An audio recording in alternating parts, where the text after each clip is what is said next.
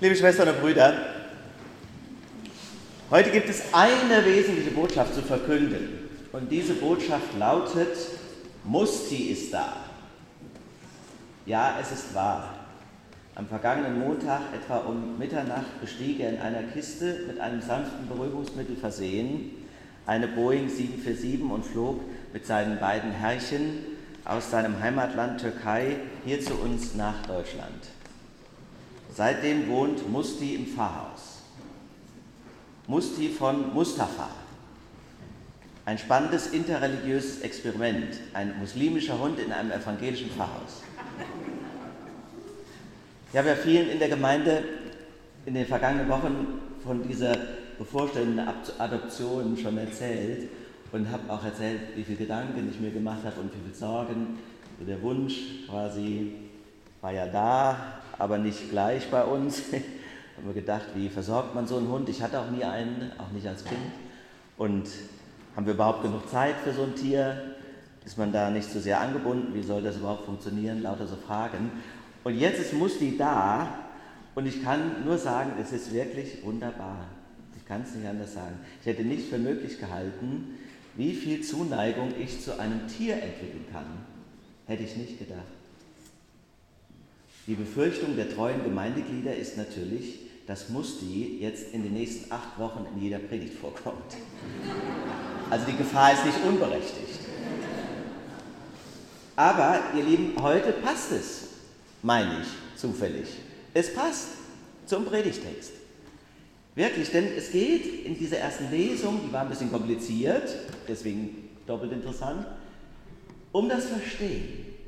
Da schrieb der Apostel Paulus an die Korinther, und das war sein Thema. Verstehen. Können wir einander verstehen? Und vor allem natürlich in Fragen des Glaubens. Diese Frage bewegt mich aber jetzt auch im Blick auf unseren Hund. Versteht er mich? Und verstehe ich den? Musti sitzt gerne, hat sich schon rausgestellt, im Gemeindeamt bei Frau Born. Vorgestern hat sie ihn betrachtet und dann zu mir gesagt, ich würde zu gern einmal wissen, was der über uns denkt. Ja, würde ich auch gern mal wissen. Komische Christen. Heißt das Glauben, lauter Aktenordner hin und her zu schieben? Ja, aber wir werden es nie wirklich herausfinden, weil wir ja keine gemeinsame Sprache haben. Tja, und wie ist das im Blick auf unseren Glauben? Haben wir da eine gemeinsame Sprache? Genau das ist aber der Anspruch des Apostels Paulus. Paulus will, dass wir uns in Glaubensdingen verständlich ausdrücken. Das ist sein Thema. Er sagt quasi, nur weil man an den Vater, den Sohn und den Heiligen Geist glaubt, soll man für andere nicht plötzlich zu einem unverständlichen Alien mutieren. Sich verständlich ausdrücken. Das ist ja aber überhaupt eigentlich ein Wunsch in unserer Gesellschaft, in, bei uns Menschen, überhaupt, grundsätzlich, überall. Das ist auch der Wunsch des Bürgers, wenn er eine Behörde betritt, dass er da auf Menschen trifft, die sich mit ihm so unterhalten können, dass er weiß, vom Formularen mal ganz abgesehen. Es muss das Ziel sein in der Politik, in der Diplomatie, auch in der Medizin. Wenn eine Ärztin mit einem Patienten so spricht, dass er versteht, worum es geht, oder noch viel mehr, er, sie spricht so mit ihm, dass er sich sogar verstanden fühlt, das ist eine gute Ärztin. Wenn es ein Arzt nicht tut oder kann, auch wenn er ein sehr guter Diagnostiker ist oder ein hervorragender Chirurg, ich meine, er hat eigentlich seinen Beruf verfehlt. Und wie ist das bei uns in der Kirche? Das ist da auch der Wunsch von so vielen Menschen, endlich mal zu verstehen, worum es hier geht. Die Menschen hungern danach, den Glauben zu verstehen, Jugendliche auch das, was Christinnen und Christen bewegt, nachvollziehen können. Wäre doch mal schön. Aber es wird ihnen nur selten ermöglicht, sind wir ehrlich. Seit der Reformation sprechen wir in unseren Gottesdiensten Deutsch und sprechen doch oft kein Deutsch. Engagierte katholische Geschwister sind genauso genervt und sagen, es wäre ja besser, die Pfarrer beten wieder auf Latein, wenn man die sowieso nicht versteht.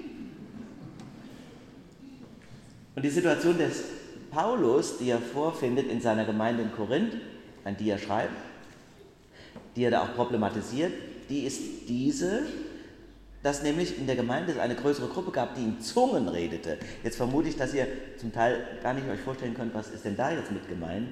Die meisten von uns werden das auch bei sich oder bei anderen noch nie erlebt haben. Wenn man das mal erlebt, ist das ein bisschen schockierendes Erlebnis auch. Es ist die sogenannte Glossolalie. Gibt es bis heute, aber in der Regel nur in charismatischen Gemeinden, Gemeinden, die den Heiligen Geist in besonderer Weise betonen. Und dann kann das passieren, dass Menschen so ergriffen sind bei Liedern oder Gebeten, dass sie richtig mitgerissen werden in einem Gottesdienst und dann geben sie unverständliche Sätze oder Wörter von sich, auch Laute, fast wie Betrunkene. Und sie sind trunken vom Heiligen Geist, könnte man sagen. Und Paulus akzeptiert das. Er sagt, das sind Gotteserfahrungen. Das kann so einem passieren, das ist okay. Aber er sagt, das nutzt niemandem was. Vielleicht denen, die es erleben, nach dem Motto, das fühlt sich gut an, weil ich mich dann so Gott unmittelbar fühle in dem Moment. Aber den anderen nutzt es nichts, denen drumherum, im Gottesdienst zum Beispiel oder in den Versammlungen. Vor allem denen nutzt es nichts, die noch unterwegs sind zu Gott, die sich auf der Suche befinden, die Fragen haben und die mehr wissen möchten. Diese und viele andere brauchen das, was dann der Paulus prophetische Rede nennt prophetische Rede. Damit meint der Apostel jetzt keine Zukunftsvisionen und Vorhersagen, sondern er meint die Begabung von Jesus Christus mit Vollmacht und mit Überzeugung zu reden. Das ist für ihn prophetische Rede. Und zwar so zu reden, dass man es nachvollziehen kann. Darauf kommt es an. Das wird Menschen bewegen und mitreißen, zum Glauben führen oder daran festigen. Und eine spannende Frage ist das ja, ihr Lieben, ob das überhaupt geht was sich der Paulus da wünscht. Kann man vom Glauben verständlich reden? Oder ist das vielleicht so etwas Persönliches, das hat nur mit dir zu tun, jemand anderen kann das eh nicht vermitteln? Oder sowas Abgedrehtes, dass du sowieso lieber schweigst? Tja, kann man das vermitteln? Konfi-Unterricht das System, man muss versuchen. Geht das überhaupt? Also Musti kommt aus der Türkei, habe ich scherzhaft gesagt, er wäre Muslim. Ich habe übrigens auch jetzt schon äh, von einem Freund gesagt, hat er denn auch schon Integrationskurs besucht? Nicht, dass er nachher dem falschen Präsidenten seinen Hundekuchen überreicht. Das, was die Fußballer nicht können, kann man nicht vom Hund verlangen. Aber wenn ich jetzt die Sprache von Musti könnte, dann müsste ich ihm versuchen, unseren Glauben zu erklären. Weil würde ich das denn machen? Dann müsste ich sagen, Musti, pass mal auf. Gott hat einen Sohn. Das ist doch schon komisch. Wie kann man das verstehen?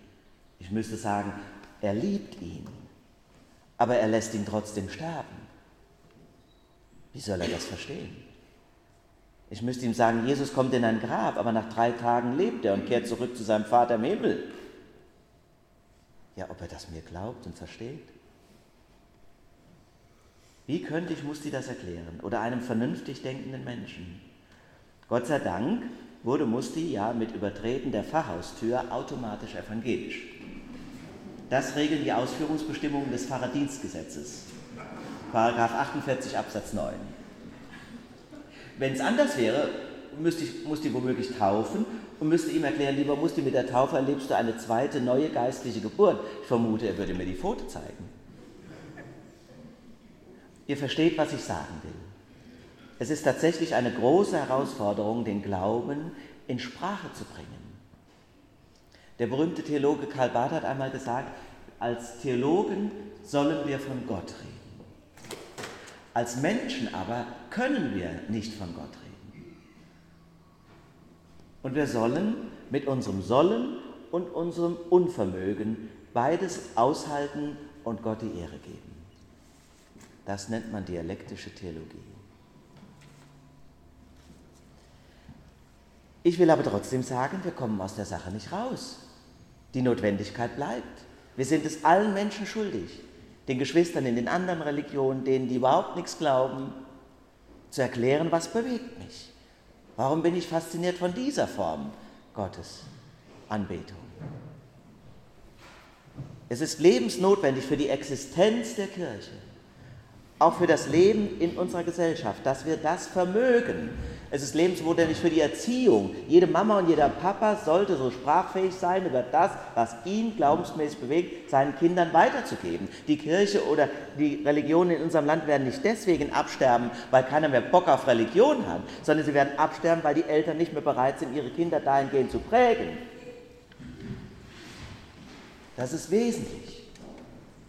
Wir kommen um diese Notwendigkeit nicht herum. Das sind den Menschen es schuldig. Was wir allerdings nicht können, das können wir nicht. Wir müssen den Glauben versuchen zu erklären. Was wir nicht können, ist ihn zu schaffen.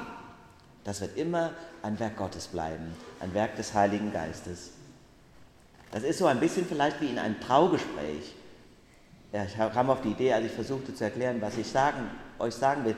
Beim Traugespräch ist es manchmal so, dass ich die Paare bitte, erklären Sie doch mal, frage ich so den äh, Mann, was finden Sie an Ihrer Frau so toll? Oder ich frage die Frau, was begeistert sie an diesem Mann? Und dann schmunzeln die, sind ein bisschen peinlich berührt vielleicht, aber dann, wenn sie Momente belegt haben, dann sagen sie oft sehr, sehr schöne Sachen. Sehr rührend ist das. Was sie aber nicht vermögen würden und könnten, wäre, wenn ich sie fragen würde, warum lieben sie diesen Menschen? Sie würden vielleicht das gleiche antworten wie auf die andere Frage, aber sie könnten es nicht wirklich sagen. In der Liebe geschieht etwas, das ich nicht in der Hand habe. Ich wachse dann über mich hinaus, bin mit Gott verbunden. Ich kann etwas erklären. Ich kann sagen, der hat halt so wahnsinnig tolle Augen oder ich liebe den Humor oder der so schön trainiert oder was weiß ich. Aber ich kann nicht sagen, warum ich ihn liebe und das nicht anderen nachempfinden lassen. Ich kann mein Erlebnis der Liebe nicht transportieren. Diese Grenze wird immer bleiben. Und wenn da etwas gelingt an Verständigung trotzdem, dann ist es ein Geschenk des Heiligen Geistes. Es ist ein interessanter Text des Apostels Paulus, der heute Thema ist. Er will, dass wir nicht in Zungen reden, machen wir sowieso nicht, sondern prophetisch, das heißt verständlich reden, das ist schon eine Anfrage an uns. Und er fordert etwas, wo ich finde, dass er das selbst in faszinierender Weise geleistet hat. Gerade die paulinische Theologie ist der Teil der Heiligen Schrift, wo einer geistreich und auf Augenhöhe mit den Denkern seiner Zeit seinen Glauben darlegt. Paulus argumentiert in These, Antithese, Conclusio, mit allen Mitteln der Logik wirbt er um Einsicht und Verständnis. Es ist ein intellektuelles Kunstwerk, das er geschaffen hat. Und nichts weniger als die Grundlage der christlichen Theologie hat er gelegt. Und er will, dass wir rechenschaftsfähig sind über unseren Glauben und diskursfähig. Und trotzdem, ihr Lieben, das wird auch dazugehören und bleibt eine Wahrheit, sollen wir immer mehr für möglich halten, nie die Grenze unserer Religion alleine sehen, sondern mehr für möglich halten, nie die Grenze unseres Verstandes als Gefängnis betrachten, mehr für möglich halten, als wir mit unserer Sprache erfassen und beschreiben können. Deshalb, weil wenn wir von Gott ergriffen sind, wir immer in die Weite geführt werden. Manchmal wächst man dann über sich hinaus. Dann spreche sogar ich die Sprache der Hunde. Ja, kleine Geschichte zum Schluss. Witzig. Witziges Erlebnis vor einigen Wochen passiert, da hatten wir noch gar keinen Musti. Da saß ich auf einer Hotelterrasse an der Mosel und weil ich so gut gelaunt war, habe ich vor lauter Übermut gebellt. Also können Sie das auch? Also ich mache das manchmal, wenn ich total verrückt drauf bin, sehr gut gelaunt, hat auch schon ein Glas Wein getrunken. Und wenn ich dann den Menschen um mich herum Spaß machen will, bin ich zu diesen Geräuschen in der Lage. Womit ich aber jetzt nicht gerechnet hatte, war, dass unter dem Nachbartisch tatsächlich ein Hund lag. Und ich sage euch, er hat mir ausführlich und langanhaltend geantwortet. Ja, und die Bedienung, die hat das mitgerichtet, hat vor Lachen das Tablett kaum halten können. Und der Gast, dem der Hund gehört hat, neben mir an dem Tisch, der musste auch lachen, weil er das gemerkt hat, woher das erste Bellen kam. Und hat mich dann, als er ausgelacht hat, augenzwinkernd gefragt, sagen Sie mal, kommt denn auch manchmal ein Arzt zu Ihnen?